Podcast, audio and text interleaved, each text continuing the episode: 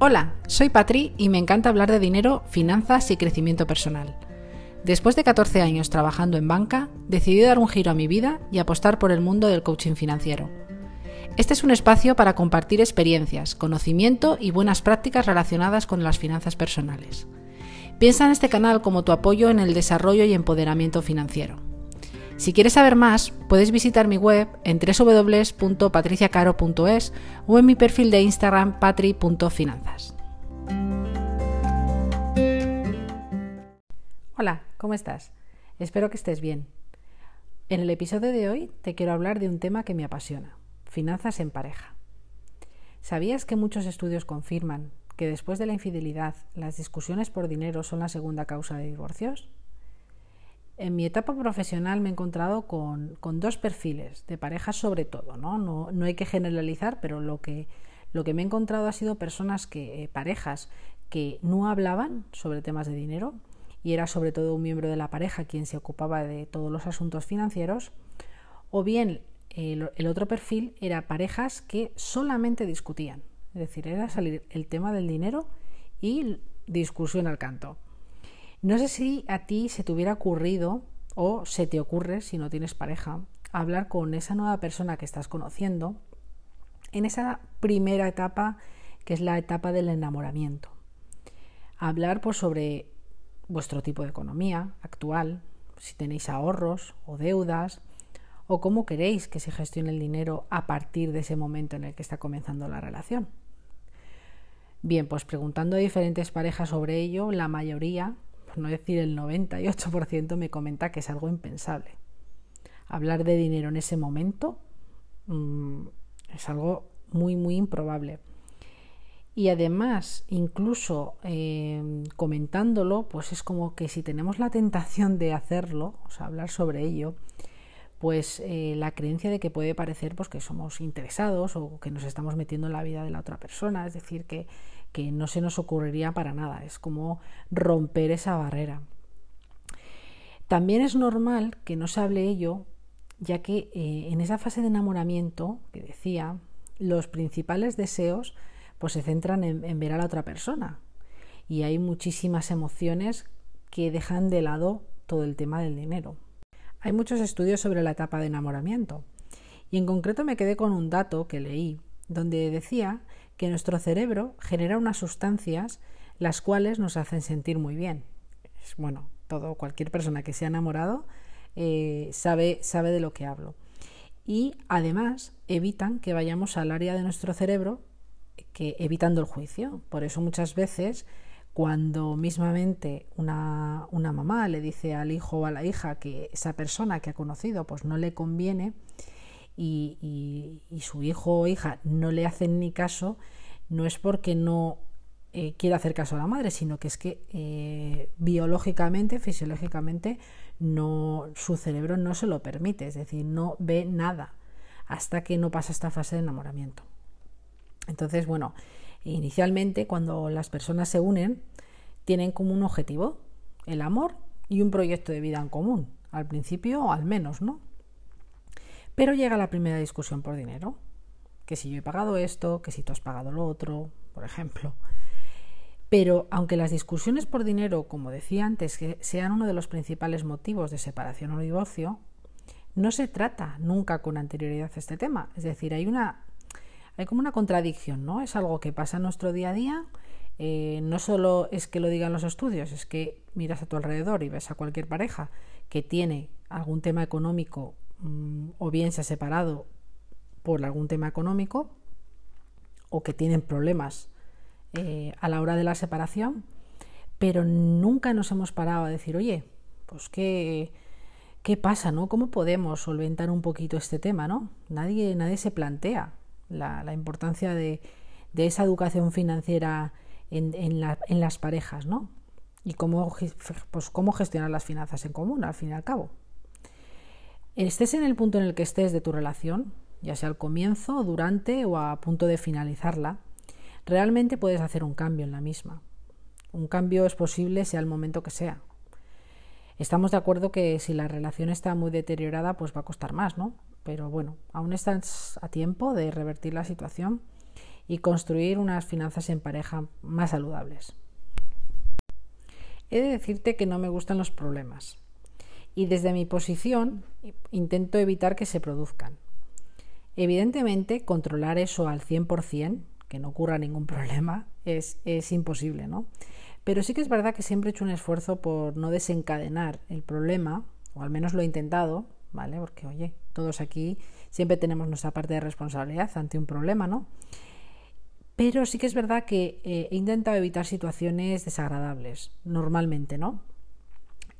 La verdad que no me gusta estar todo el día apagando fuegos, ¿no?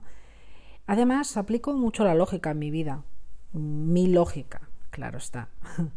Eso sí, no intento imponerla ya que pues, está abierta a cualquier reconsideración pues, que tenga fundamento, ¿no? A veces me, llega a ser, me lleva a ser un poco testaruda, ¿eh?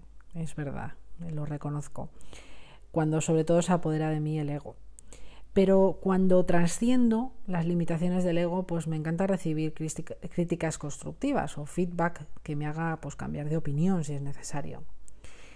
Y de ahí, en este entorno de aplicar esa lógica que te digo, eh, yo pienso, ¿no? A ver qué te parece. Si no contamos con educación financiera, como hablaba en el primer episodio, tampoco contamos con educación emocional, gestión emocional, inteligencia emocional. Nos dejamos, por llevar, eh, nos dejamos llevar por las emociones en la fase de enamoramiento. Y además conocemos a tantísimas parejas que tienen graves problemas entre ellos por dinero. Yo pregunto, ¿por qué no hablar de dinero en pareja? ¿Por qué no, por ejemplo, eh, buscar un asesoramiento previo al formalizar una relación? O sea, una búsqueda de un asesoramiento previo común, ¿vale? No que cada uno vaya por su parte a ver qué le conviene más, porque aquí seguramente al no haber esa comunicación, pues puede ser que incluso sea contraproducente.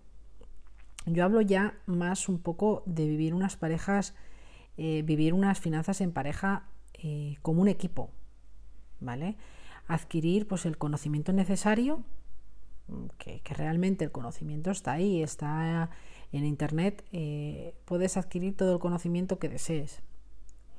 O bien, si, oye, pues quieres ahorrarte tiempo o dinero y esfuerzo, pues acudir a un profesional que os informe pues, de las opciones que podéis elegir para conseguir unas finanzas exitosas en común.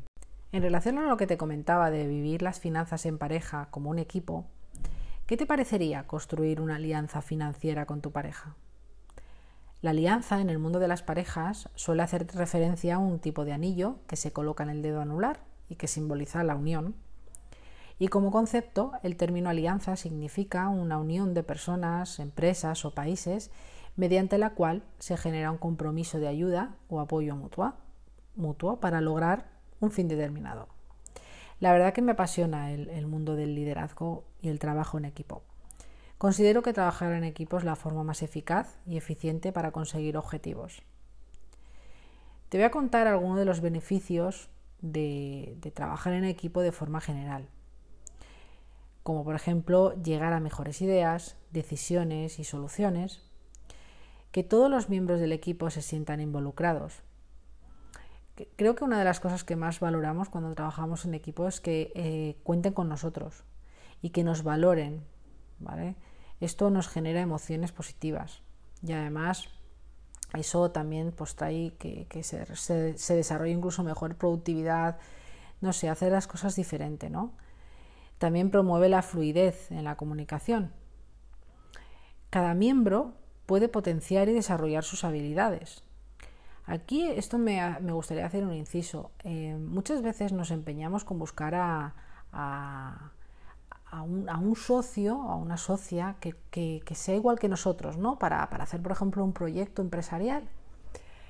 O en el tema de la pareja está eh, dicho el tema de la media naranja, ¿no? Como que tendría que ser igual. Y aquí eh, este beneficio de trabajar en equipo, de que cada uno puede potenciar y desarrollar sus habilidades, yo creo que tiene mucha, muchísima razón de que no hemos de buscar a personas iguales. O sea, lo que va a marcar el éxito de, cualquier proyecto, ya sea eh, de, amor o empresarial, es esa diversidad de personas, de, habilidades. Por lo tanto, mm, es muy importante que, cuando se hable de trabajo en equipo se hable de eso, de, diferentes personas que aporten cada una lo mejor de ellas. Además, trabajar en equipo pues, permite alcanzar objetivos de una forma pues, más rápida y ágil.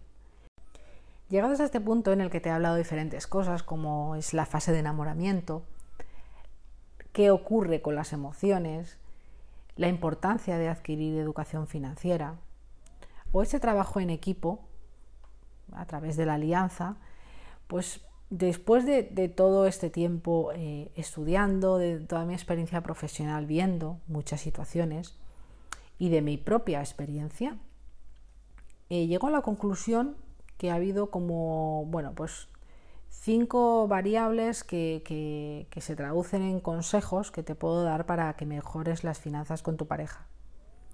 El primer consejo sería que desarrolles tu inteligencia emocional. Como comentaba en el primer capítulo del podcast, para desarrollar inteligencia financiera es necesario contar con una buena inteligencia emocional. Y en la relación de pareja, pues es clave, la verdad. Hay diferentes eh, habilidades en la inteligencia emocional, pero bueno, te voy a hablar de, tres que me parecen las más importantes. Una es eh, expresar y comprender tus emociones es básico saber qué, emoción estás sintiendo y bueno, pues cómo se relaciona un poco con tus pensamientos y tus acciones, ¿no? que está en medio de la emoción. Por otro lado, eh, sería la empatía, esa capacidad que tiene una persona de, percibir los sentimientos, pensamientos y emociones de los demás, es decir, ponerte en el lugar del otro. Eh, pero más allá de ponerte en el lugar con tus pensamientos, con tu mapa, es ponerse en el lugar de la persona tal cual está sintiendo o está pensando.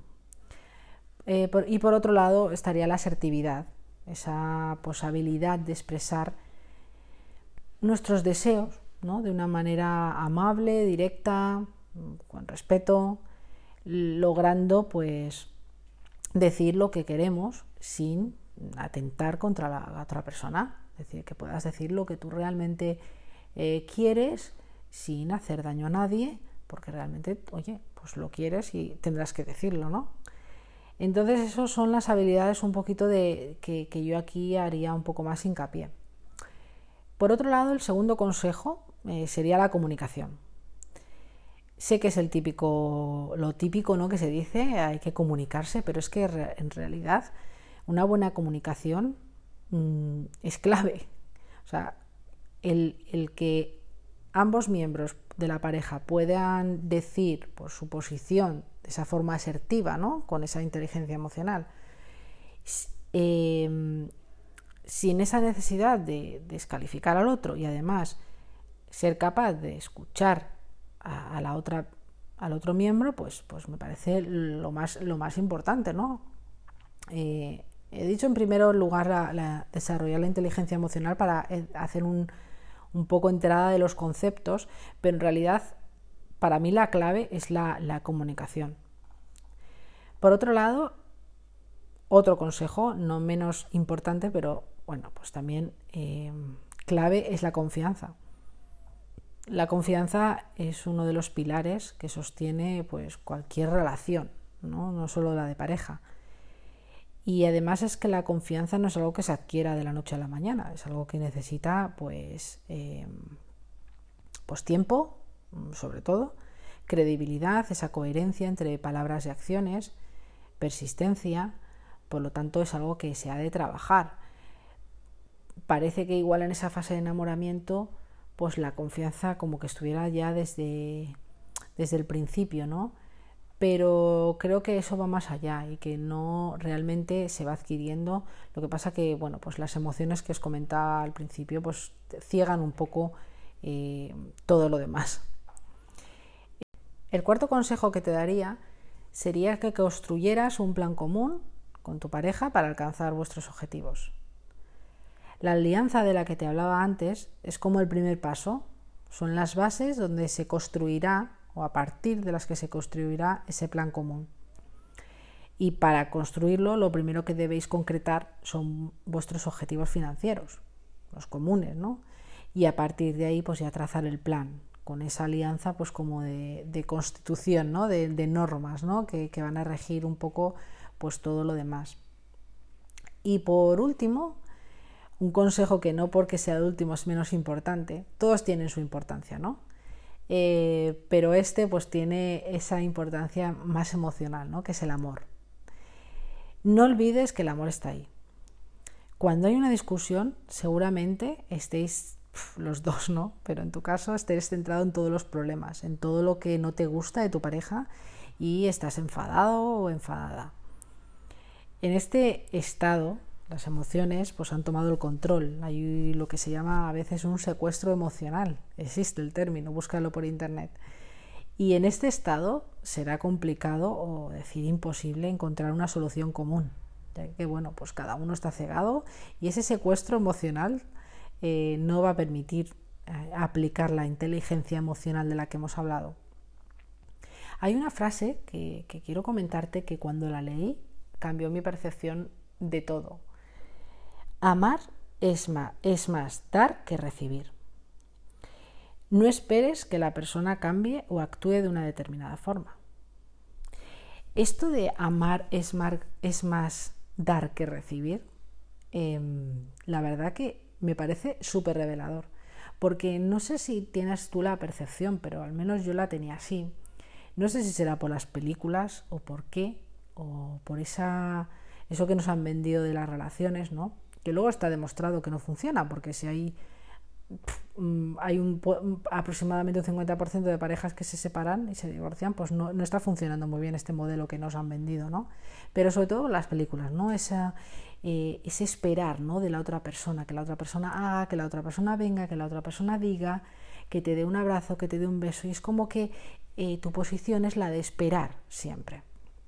Y a mí esta frase me pareció es genial, es decir, amar es más dar que recibir. Entonces, si las dos personas y los dos, dos miembros de la pareja la aplican, al final están dando que, que, dar es una de las emociones, es genial, o sea, te, te provoca, no, no, es una emoción, te provoca unas emociones súper positivas. Y luego, por otro lado, también está el recibir, que te provoca también, está de manera equitativa, ¿no? Si ambos lo aplican porque muchas veces, si te das cuenta, si los dos están en posición de recibir, ninguno va a dar. Entonces, ninguno va a recibir. Parece algo evidente, pero si te pones a pensar, no lo es tanto. Y te diría que cuando tú cambias, todo cambia. Lo he experimentado en mí misma, de verdad, y doy fe que es cierto. Mm, vamos a dejar de lado todos los pues lo que no funciona, o sea, lo que nos han enseñado y no funciona, y sobre todo todo el tema de la tele, las películas, todo este rollo eh, está comprobado, por lo tanto, vamos a poner más de nuestra parte y, pues como dice Gandhi, es el cambio que quieres ver en el mundo.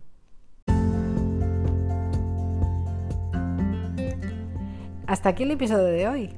Espero que te haya gustado y si piensas que puede serle útil a alguna pareja que conozcas, por favor, compártelo. A raíz de uno de los beneficios que, de los que te hablaba de trabajar en equipo, me gustaría terminar con una frase de Stephen Covey. Las fortalezas están en nuestras diferencias, no en nuestras similitudes. Hasta pronto.